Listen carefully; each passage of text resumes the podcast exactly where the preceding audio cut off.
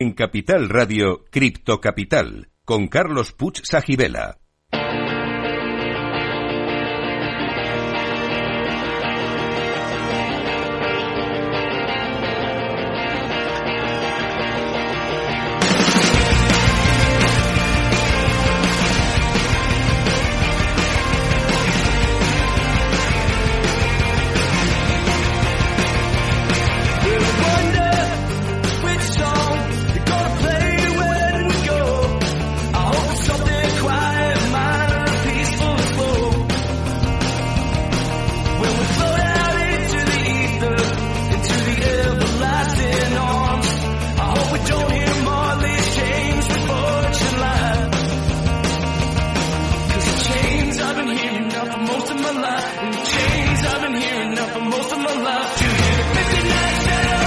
Bueno, bueno, bueno, pues aquí seguimos en Cripto Capital, como siempre, con buena música. Y creo que todavía tenemos a Jacobo Gómez Brioso. Jacobo, ¿estás por ahí? Sí, ¿qué tal? Muy buenas, Carlos. Mira, disculpa que hayamos tenido que terminar antes, eh, tan rápido, justo antes de la pausa. Quería simplemente, eh, bueno, pues eh, despedirme de ti. Si no, no sé si quieres comentar algo más a nuestra audiencia, dar algún consejo final.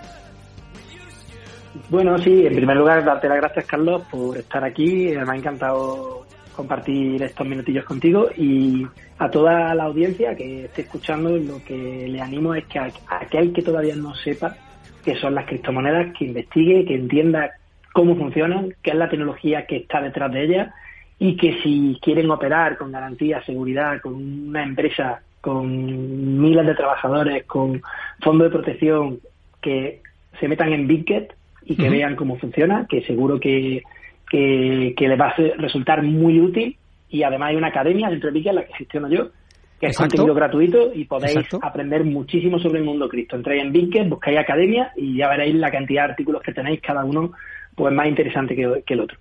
Oye, pues nos quedamos con ese consejo. Ha sido un placer hablar contigo. Recordar, BitGet es B-I-T-G-E-T. Podéis buscarlo y ahí encontraréis los contenidos y las, los servicios que ofrece BitGet en el mundo cripto. Muchas gracias, Jacobo. Hasta luego, gracias. Hasta luego. Bueno, pues vamos a continuar con nuestros siguientes invitados. Como os decía, Javi María de CryptoDivers. Eh, ¿Qué tal estáis? Hola, buenas tardes. Buenas tardes. Bueno, CryptoDivers, ahora nos contaréis en qué, de qué se trata. Es una empresa que, bueno, pues cubre desarrollos web, temas de seguridad, desarrollos en la blockchain. Es así, ¿no? Sí, así es. bueno, pues contadnos un poco. Bueno, primero siempre hacemos una pregunta a todos los invitados que vienen al programa. Y es si son criptofans o criptoescépticos y por qué. O sea que, bueno, si quieres empezamos por María. Vale, pues yo creo que estamos dentro de los criptofans, más que los escépticos. Quizá en, en un inicio, ¿Sí? no tanto como llegar a ser escépticos, pero sí que cuando no hay nada digamos, establecido, pues el primer contacto tampoco era tan fácil como ahora. Cierto. El, ese contacto con los, con los exchange, con tener pues ya las wallets, tener todo más establecido. Ya estamos en un punto en el que es mucho más sencillo el trato, incluso hay academias como, Efectivamente, como, la de Bitget, y demás. Entonces, ahora ya hay muchísima más información, pero yo creo que a lo mejor hacia 2008, 2009, que fue cuando nosotros empezamos a a leer, a conocer un poco algo sobre las criptomonedas, ahí sí que es posible que si somos francos nos debiéramos establecer en ese punto como un poquito reservados. Claro, reservados porque no sabíais realmente. claro. era una cosa muy nueva y no era solo lo nuevo, sino la inseguridad de que no había tanta información como ahora. Ahora creo que estamos en un punto mucho mejor y en un punto de no retorno. Vamos hacia algo siempre mucho mejor, aunque siempre hay estafa, siempre hay dificultades, siempre hay que aprender cosas nuevas, pero creo que estamos en un punto en el que vamos a ir consiguiendo cada vez más información, todo se va simplificando más, nosotros también lo simplificamos en ese sentido con nuestros servicios y, y hay, vamos, un campo por descubrir tremendo. Bueno, de hecho, eh, me ha recordado una anécdota y es que yo intenté comprar Bitcoin en 2015, que fijaros el precio del al que estaba, y no pude. Pues es verdad, seguramente es por mis limitaciones, ¿eh? Pero no pude porque era complicadísimo. Era complicadísimo, apenas había vías para realmente poder hacer esto y hoy en día no es así, ¿no? claro, de hecho, ahí no sé exactamente, la verdad que no, no me lo he preparado. Entonces, esto surge así, pero ahí en Estados Unidos alguien que creo que ha comprado un vertedero porque en su día compró no porque hay un disco duro ah, que se tiró allí. eso es. Sí sí sí sí. Y que contiene y que contiene una fortuna en Bitcoin en Bitcoins. Lo que pasa es que el problema está que no que perdió la clave. Entonces hay que bueno pues hay que intentar de alguna forma volver a encontrarla. exactamente eso es eso sí, sí, pero yo en ese momento en 2008 2009 comprar 20 euros en, en Bitcoin estaban a, yo creo que salieron a un euro. Sí, sí, sí. Eh, por esa época fue un planteamiento muy lógico y estábamos en la universidad, tampoco, pues, va, pues podíamos comprar 20 euros. Y me arrepiento que no llegué a hacerlo porque dije, esto lo voy a perder y como lo pierda y luego valga va a ser peor que no haberlo tenido jamás. Oye, vaya planteamiento, está bien esto, ¿eh? De hecho, me acuerdo que creo que fue hace unos meses que fue, pues creo que el día de Bitcoin, que fue el día en el que se compró una pizza, ah, me parece que por 40 bitcoins. Así es, así es. Es la pizza más cara de la historia. Así, así, la llaman, ¿no? El pizzero la verdad es que se arrepiente de no haberlo guardado. Oye, Javi, ¿tú compartes la posición de María sobre el criptofan, criptoescéptico? Sí, así es. evidentemente ahora somos absolutamente criptofan. Está claro que, que, la tecnología al menos ha venido para quedarse. Bitcoin muy probablemente también es quien tiene ahora mismo todas las papeletas. Pero la tecnología desde luego es incontestable. Ya no solo vamos a decir en temas financieros barra dinero, sino muchísimas otras aplicaciones, sobre todo trazabilidad y, entornos en los que puedan relacionarse varios actores sin, digamos, terminar de confiar entre ellos, pues como ocurre en la blockchain, básicamente. Claro.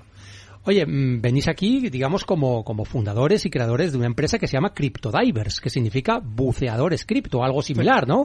Primero, explicadme el concepto, el nombre y luego qué es lo que hacéis. ¿Qué servicios ofrecéis a, a las empresas, a los particulares? Contadnos un poco. Bueno, pues el nombre viene un poco de la unión de la parte cripto, evidentemente, y divers, pues por dos motivos. Por uno, porque nos gusta el buceo tradicional, el submarinismo, pero por otro era porque también muchos de los primeros trabajos que tuvimos fueron recuperar wallets, recuperar ah, fondos de algún sitio. Y ahí teníais que bucear, claro. Y ahí teníamos que bucear. Y luego nos gustaba también el concepto de bucear en la blockchain como ese libro registro en el que todo queda y solo tienes que encontrarlo.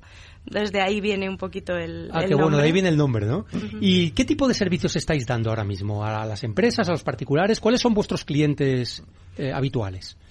Bueno, sobre todo empresas, porque básicamente lo que hacemos es, sobre todo desarrollo, tanto de la parte de smart contracts como, como de ya lo que es el, sistema completo de aplicaciones distribuidas, Web3 y todo esto.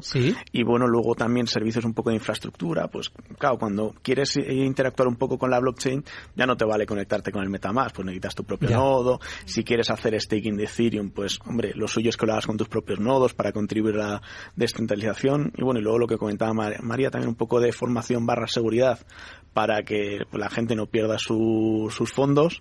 Y bueno y cuando pues ocurre eso pues intentar salvar un poco los muebles de, rescates de, aquellos fondos que pues lo típico de que has publicado la clave de secreta la frase semilla donde no debías. Y bueno y tienes un staking que, te caduca en unos días pues intentar ser más rápido salvarlo ¿no? que, los malos ser más rápidos. ¿Habéis, tenéis alguna anécdota de estas curiosa que podáis contar de salvación o rescate de fondos que estaban a punto de ser perdidos sí bueno de hecho, así que empezamos, pues típico, pues amigos que hablas con ellos, te comentan de un proyecto en el que van a invertir no sé qué, lo típico, típicos proyectos cripto. Y nos da por mirarlo y nos ponemos, pues lo típico, miramos smart contract, demás, y vemos que el smart contract pues tiene una vulnerabilidad bastante, bastante gorda. Era el típico smart contract de estos de que se hace una preventa de tokens, era el smart contract para reclamarlo. Y resulta que el smart contract, en lugar de mirar cuántos había, habías comprado del token, pues se lo decía, digamos, la web. Pero si tú no usabas su web y hablabas directamente con el smart contract, pues le decías lo que querías. Y te lo llevabas, ¿no? Y te lo llevabas. Se fiaba. Te lo dejaba a tu libre albedrío, ¿no? De hecho, lo que hacía es darte el 20% porque era lo que tocaba en esa en esa fase. Sí. Entonces, nada, estábamos contactando con el proyecto, no había manera, los moderadores no, no daban con, con los dueños del, del proyecto y nada, y al final hicimos ahí en extremis de, bueno, porque de hecho, cuando tú descompilas un contrato en el explorador de bloques, la primera vez tarda un ratito más pues porque tiene que hacerse ese proceso. Sí. Y nos dimos cuenta de que alguien ya estaba mirando también ese contrato. Entonces, o sea, corría pues peligro totalmente. Claro, como había, como nuestros amigos habían participado y es que al día siguiente era cuando se lanzaba el token y se iba a poner la liquidez en el, en el exchange descentralizado, pues no sé si iban a poner, me parece que 40.000. Pues claro, como esos tokens eran prácticamente el 99% del circulante que iban a dar, claro. pues claro, hubiese volado esa liquidez. Entonces al final nos lo llevamos nosotros, le dejemos de anda escribirnos a ver qué hacemos con esto porque no, no, queríamos que no con ese dinero. No, no, claro, claro. Se lo pusimos en otra cuenta suya del proyecto. Pero menos mal, evitasteis que se lo llevara. Para que nadie lo tocara. Claro, claro. Bueno, eso se llama técnicamente rack and pull, ¿no? Más o menos, ¿no? Es lo que... En realidad se llama así cuando lo hace el propio proyecto. Es verdad, tiene razón, sí. Claro. Lo que pasa es que tenemos tenemos, ahí mm, la teoría, vamos a decir, de que a lo mejor, no, no el proyecto como tal, pero sí los desarrolladores que habían contratado, a lo mejor tenían algo que ver. Ya. Porque era un fallo... Va demasiado grosero, ¿no? Sí, demasiado, grosero. ¿no? Y además por esa época había otro proyecto muy similar que no nos dio tiempo a investigar y es que le pasó exactamente lo mismo, mismas fechas y como no, no, lo investigamos, lo, lo, hicieron todo, todo el robo. Podía ser casi una copia incluso del proyecto, ¿no? No, es que hay muchos proyectos que, es que comparten código, lo hace la misma, el mismo programador y copia-pega, cambian nombres y se hacen un dos por uno. Totalmente. ¿eh?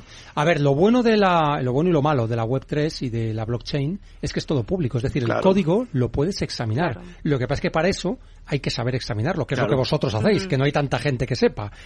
para poder examinar el código. Y de, habla eh, española te diría que mucha menos. Porque algunas veces nos dicen, ay, qué bien, ya me quedo vuestro contacto para siempre porque me cuesta encontrar desarrolladores españoles. En Sudamérica hay a lo mejor más, pero también si no tienes mm, contacto directo, no, no es, lo tan mismo. fácil llegar, ¿no? Claro, no es lo mismo encontrarlos o incluso pues tener confianza en ellos como cuando conoces a alguien y dices, no, pues yo estoy en Madrid si quieres quedamos, lo vemos, es de otra manera. La confianza con alguien que está al otro lado del charco pues ya es, es mm, mucho más complicada. de otra manera, en, en nuestro caso, pues bueno, al estar ubicados en Madrid pues es más sencillo, por lo menos el tener un contacto un poquito más tú a tú aunque luego todo se hace, somos de lo más eh, de teletrabajo y demás, no, no nos gusta reunirnos a lo tonto y demás, pero sí que es verdad que bueno, que de vez en cuando sí que se agradece ese primer contacto hacerlo en persona. Desde luego, da mucha más confianza. De hecho, fíjate cómo fue la cosa que me está acordando de ese proyecto. Ese proyecto tenía sus auditorías de Certic y todo, todo en orden. Claro, ¿qué es, lo que, ¿eh? no, ¿qué es lo que había pasado? Pues que Certic había hecho lo que le habían pedido. Oye, este smart contract del token me lo auditas, ¿vale? Está bien. El del NFT está bien, está bien. Pero el de la preventa no lo, no lo mandaron a Certic. Ah, mira. O sea, con lo cual ahí estaba el agujero. Seguramente que es que incluso Certic por cada contrato, como cobra un pastizal, claro. pues dijeron lo mínimo, lo que se exija o lo que tengamos hasta el momento, lo no, de hecho lo que le exigía la comunidad, básicamente. Ya se quedaron tranquilos y nadie se le ocurrió mirar el contrato que tenía todos los tokens. Y no había ni por su parte ni nada, había ninguna voluntad en este sentido. O sea que ellos también se cayeron un poco de bruces de golpe cuando se encontraron con todo esto. Por eso es muy bueno y muy conveniente contar con expertos como vosotros, ¿eh? cuando alguien se mete en un proyecto de este tipo. ¿eh? Bueno, tenemos una sección en el programa que se llama la Criptopedia y en ella explicamos algunos de los conceptos más importantes para, este, para entender y aprovechar el mundo blockchain y la Web3. Y en este caso, os vamos a pedir a vosotros, a Javi y a María, que nos expliquéis de forma breve y sencilla qué es eso de Solidity. ¿Os atrevéis? Sí. Venga. ¿Eh? Pues venga, adelante. Bueno, pues lo primero de todo, Solidity es un lenguaje de programación igual que tenemos Python, tenemos cualquier otro, otro lenguaje, pero bajo nuestra percepción es muy sencillito. No es un lenguaje demasiado, demasiado mm, abrupto y su forma de, de integrarte en él si vienes de la programación también es muy sencillo porque una vez que ya dominas un par de lenguajes ya lo demás pues viene más, más fluido. Ajá. Eh, es el lenguaje principal que hoy en día se utiliza, sobre todo en todos los proyectos que tienen que ver con la Ethereum Virtual Machine, ¿no? Sí, claro. A ver, como es un lenguaje específico para un propósito que es hacer contratos inteligentes, pues claro, es, es, sencillo, pero intencionadamente, porque un contrato inteligente no quieres que tenga muchas florituras, quieres que sea, primero, lo más fácil de leer, lo más fácil de programar y que no, no puedas encontrarte con sorpresas, como esa que mencionábamos. Entonces, claro, es un lenguaje aposta muy restringido, lo cual facilita al que quiere iniciarse en él que sea bastante fácil de entender. Está claro, ¿eh? Bueno, pues eh, realmente vosotros, eh, ¿cómo llegáis al conocimiento? O sea, ¿cómo se os ocurre empezar a investigar y a estudiar y a programar en Solidity? ¿Cuál es el inicio de todo esto? Bueno, nosotros veníamos de implementaciones de RP, del programa de gestión empresarial, utilizábamos... Que también sabéis hacer y hacéis, ¿no? O sea, sí, sí, sí. la actualidad. y mantenemos. sí. sí, pero habíamos estado trabajando, bueno, de casi adolescentes, habíamos hecho webs, estuvimos ya desde, desde que entramos prácticamente a la universidad, ya estábamos haciendo nuestros trabajillos y, bueno, pues venimos de ese mundo, ¿no? De, temas de programación así un poquito más lo habitual. Pero entramos al, al tema de la blockchain y entramos a Solidity y todo esto porque nos, nos llamó la atención en esa época en la que Bitcoin era, pues bueno, algo que iba a ser, era una promesa, de futuro y no, no era nada más. Pues empezamos a ver sobre todo interesante el tema de los contratos inteligentes, cómo podíamos hacer que cosas, digamos, de nuestro día a día se gestionaran a través de esos contratos. Era, en aquel momento lo veíamos futurista, claro, pero ya nos interesaba mucho y ya íbamos como dándole ahí vueltas a, a ese tema. Y así fue como, como fuimos entrando un poquito, pues como todos, pues cogiendo algo de cripto, tal. De hecho, nos ocurrió que alguna vez utilizábamos como método de pago algún algún algo de cripto y luego de tenerlo almacenado con el tiempo de repente una vez teníamos en una cuenta 3 euros o algo así que se quedó ahí no el equivalente a 3 euros y tiempo después pues eran 50 o 60 euros. Claro, claro vaya subidón que ha pegado los 3 euros y hubiera dejado más claro pero, no lo ¿quién, sabes. ¿quién iba a saber? exactamente no lo sabes.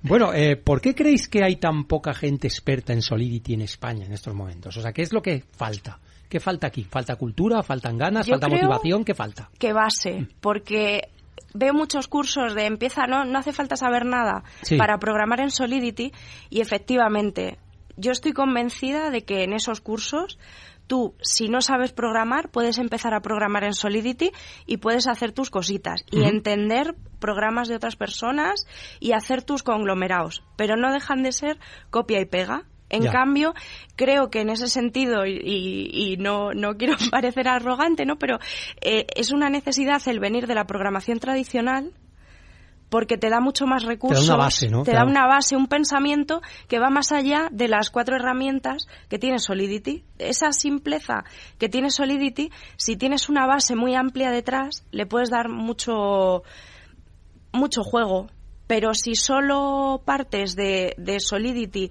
y no tienes experiencia en nada más, creo que es lo que, lo que falla. Lo que tú comentas que dices, ¿cómo es que no, no llega esto a, despegar más. Claro, claro, porque además entiendo que no, o sea, quiero decir que hay clientes, hay mercado, es una profesión mm. que puede ser bien pagada porque no hay mucho y por lo tanto debería ser atractivo para jóvenes que a lo mejor tengan esa inquietud, que sepan programar y, y, se podrían especializar, ¿no? Sí. De, de, mayor manera, ¿no? Sí, bueno, también es que, por añadir, es que en España faltan programadores. Ya, en general, ¿no? entonces, faltan de solicitud, faltan, bueno, en España y en casi todo el mundo hay mucha demanda, pero sí, sí sí más Solidity tiene una, una peculiaridad y es que, bueno, tú cuando haces un programa en cualquier otro lenguaje, pues bueno, si haces el programa un poco de aquella manera y no está muy optimizado, pues bueno, con un ordenador más potente, esperando más, digamos que salva los muebles. Ya. Pero en Solidity, como se ejecuta en un ordenador, vamos a decir, público, en la Ethereum Virtual Machine, claro, cualquiera puede ejecutar programas en la Ethereum Virtual Machine. Claro. ¿Qué es lo que pasa?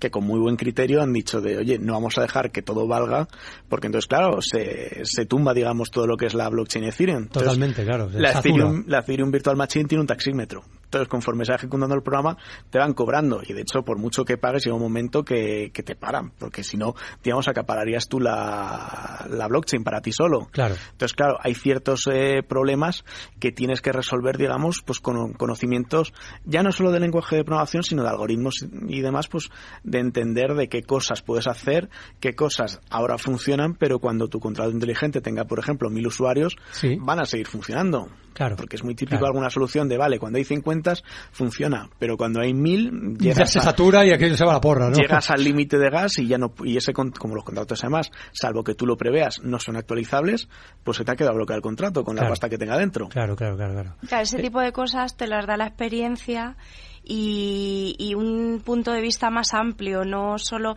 tú puedes ver ejemplos o puedes ver incluso casos prácticos ya hechos y con eso hacerte un copia y pega y más o menos lo haces, haces tus pruebas y con tres usuarios te funciona, pero luego lo llevas, lo escalas a un proyecto de verdad y te encuentras ciertas carencias que claro, te pueden limitar o bloquear en, en determinados casos.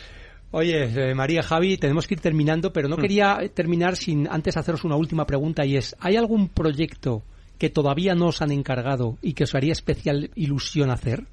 En el mundo de la blockchain? Mm, qué pregunta tan difícil, Carlos. o sea, vuestro proyecto ideal, el que pagaríais por hacerlo casi. Bueno, lo decimos aquí con la boca pequeña, ¿eh? Porque evidentemente...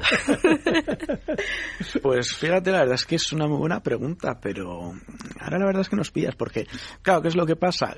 Que los proyectos que nos encaran y como bien dice nos interesan es que los hacemos nosotros directamente. Entonces como no paramos de cacharrear siempre estamos ahí haciendo pruebillas pues no tenemos ahí ninguna espinita clavada de algo que queramos hacer y que no hayamos podido hacer porque lo porque lo hacéis no o sea si, lo, queréis hacer lo hacéis no es lo bueno que es lo bueno que bueno, blockchain sí se ha hablado de que hay muchos timos no sé qué pero también es lo bueno, cualquiera puede entrar, cualquiera puede hacer su contrato inteligente y todo el mundo puede usarlo. Entonces, claro, hay cosas, pues por ejemplo, los proyectos que hay de lending en, en la blockchain, digamos que regulatoriamente no se pueden hacer fuera de ella. No, es verdad, solo se pueden hacer ahí. es cierto, ¿eh? Sí que se da la blockchain hacer es que auténticos experimentos con gaseosa, pero es que puedes hacer literalmente lo que quieras. Entonces, se abre unas posibilidades infinitas a cualquiera. Y bueno, si Ethereum te, te parece muy caro, pues te vas a cualquier L2 y te vas a Arbitrum o Optimism o a Polygon o Por eso, y lo haces a un precio irrisorio. Claro, claro, claro. Oye, pues ha sido un placer estar con vosotros, ¿eh? Ha sido muy agradable, hemos conocido otra visión, no habíamos traído hasta ahora programadores expertos en Solidity y en este tipo de proyectos. Y bueno, vamos a hacer una breve pausa y vamos a finalizar el programa.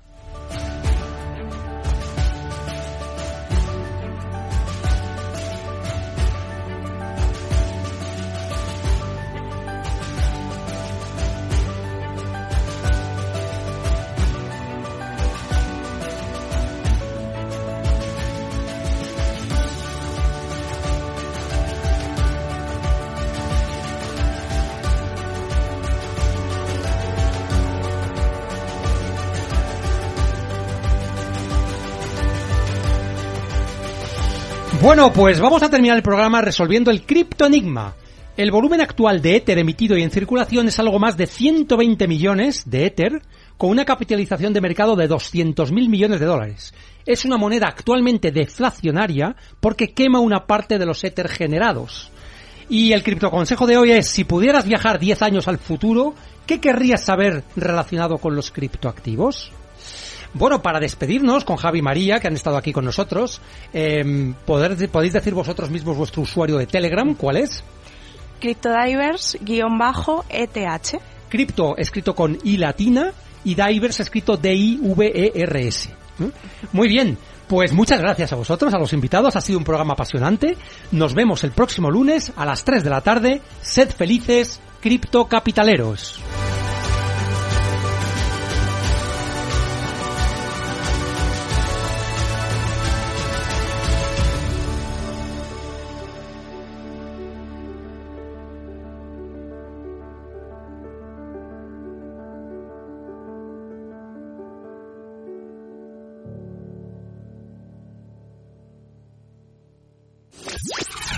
Capital Radio. La genuina radio económica. Siente la economía. Este es un mensaje para todos los oyentes de radio y es solo para decir gracias. Gracias por dedicarnos tres horas cada día. Gracias por escucharnos en casa, en el coche, en el trabajo, en un móvil o donde sea, en directo o en podcast. Gracias por tu fidelidad, porque gracias a ti, la radio sigue siendo un gran medio, el más creíble, en el que más confías y el que mejor te informa y entretiene. El medio del día a día, de la actualidad al instante y que te acompaña siempre estés donde estés. Radio Value, la Asociación de Radios Comerciales te da gracias a ti.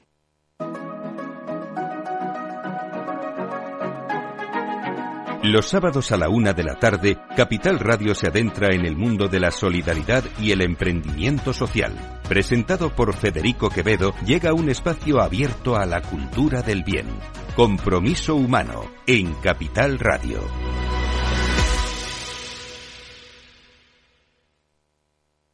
Capital Radio.